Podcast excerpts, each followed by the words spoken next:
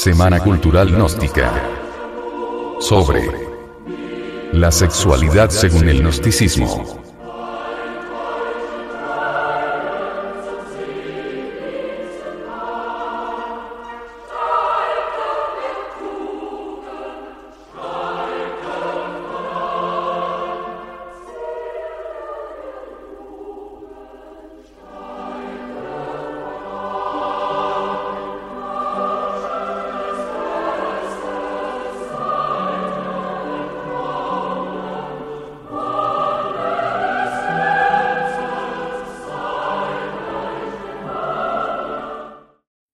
Sexualidad y masturbación. En un mundo de aparente modernidad y liberalismo sexual extremo, tocamos un tema antiguo y polémico como lo es la masturbación. Se ha escrito y comentado mucho al respecto de este tema, pero aún no se ha dicho la última palabra y seguimos preguntándonos. ¿Dónde se halla la verdad? Hoy en día los sexólogos y la aparente educación sexual recomiendan la práctica de la masturbación. La Gnosis de ayer y de hoy, conocedora de los misterios de la naturaleza humana, no recomienda la masturbación y va más allá, diciendo que es una práctica que más que ayudar crea perjuicios graves a la humana especie. En este fascículo daremos unas nociones y una introducción al tema y recomendaremos una serie de lecturas para aquel que quiera profundizar en el tema. Empecemos diciendo que la palabra está construida por dos términos más y turbación que ya expresan de forma negativa las consecuencias que produce esta práctica. Masturbación psíquica a largo plazo, aun cuando no nos demos cuenta de ello a corto plazo. Todas aquellas personas cultas que conocen la ciencia alquimista de antaño o la ciencia tántrica pura oriental, saben perfectamente que la energía sexual es una energía altamente refinada. La energía sexual contenida en nuestras gónadas, en sí misma, es el producto de muchos refinamientos energéticos que tienen lugar dentro del organismo humano y es la única energía o sustancia corporal capaz de dar nueva vida, entiéndase esta a nivel físico y espiritual, y darla en abundancia si se sabe trabajar correctamente con ella. De los cientos de células diferentes que forman nuestro organismo, solo las células sexuales pueden reproducir, dar vida nueva. Este simple hecho ya las convierte en energía o en materia muy especial. Es como la energía nuclear de nuestro organismo y resulta un tanto absurdo que lo único que se nos ocurra es eliminarla, expulsarla absurdamente, intrascendental y sin sentido o con un sentido egoícamente placentero a través de la masturbación. Pero, claro, tenemos que admitir que nunca se nos ha dado otra información que resalte la importancia de esta energía sexual y que la masturbación es negativa para nuestra salud.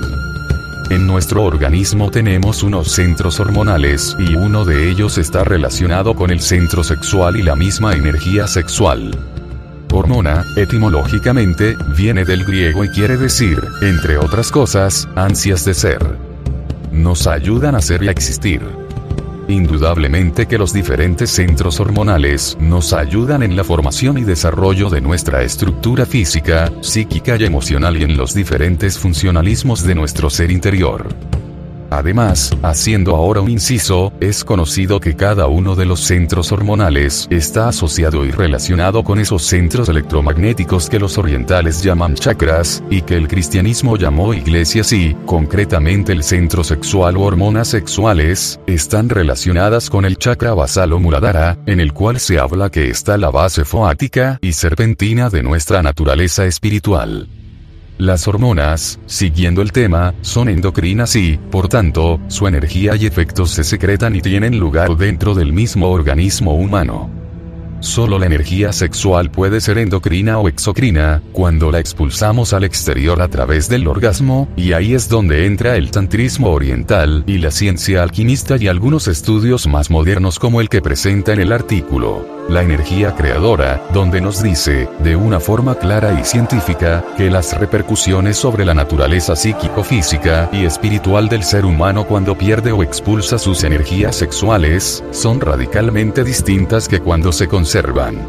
Muchos médicos, psicólogos, educadores, etc., recomiendan la masturbación como puerta de escape al alivio. Permítasenos decirle que el camino que lleva al infierno está empedrado de buenas intenciones.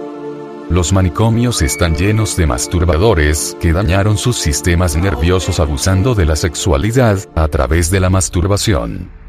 La masturbación produce, a la larga, eyaculación precoz en el hombre porque acostumbró a su sistema sexual a reaccionar mediante imágenes mentales que él mismo fabricó y cuando tiene que enfrentarse a una relación sexual normal, apenas puede mantener la erección, pues sus esfínteres no resisten el contacto sexual y esto produce amarguras en el matrimonio, insatisfacciones e infidelidades.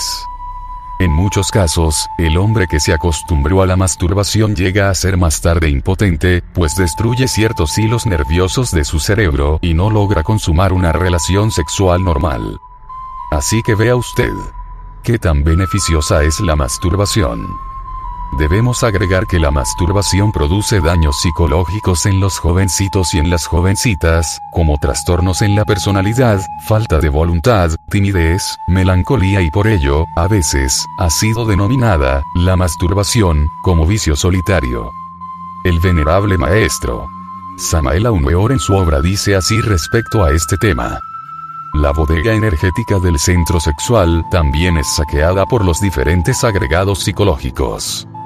El niño desde tempranas edades comienza con el vicio de la masturbación, perdiendo elementos tan fundamentales para su desarrollo como la lecitina, la colesterina y los fosfatos. Ahí comienza el vía crucis del ser humano. La profunda ignorancia en la que vive la humanidad hace que este centro sea el más perjudicado.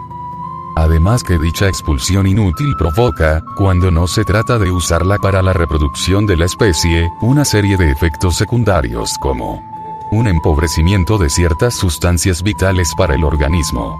Aumenta la dependencia psicológica de este tipo de práctica, la masturbación provocará, a largo plazo, trastornos, en el que la practica por largo tiempo, que le producirán problemas posteriores en las relaciones de pareja y también aislamiento, etc. Lejos del fanatismo, hay que entender las palabras que aquí decimos. Todo es criticable y todo es discutible.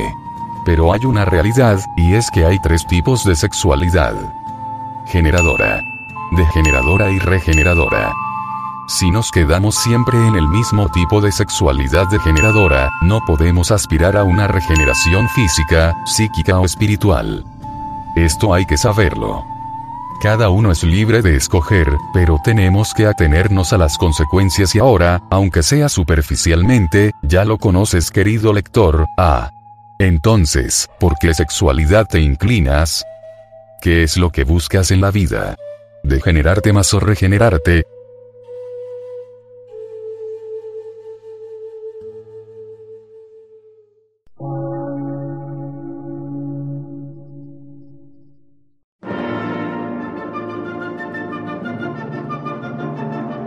Emisora, gnóstica, transmundial.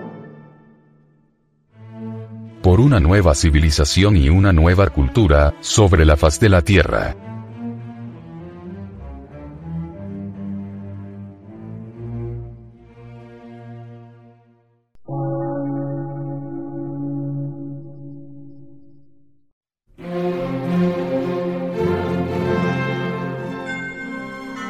Medio de radiodifusión científico, artístico, místico y filosófico, de la Asociación Colombiana de Centros de Estudios Gnósticos, Antropológicos, Psicológicos y Culturales. A.C.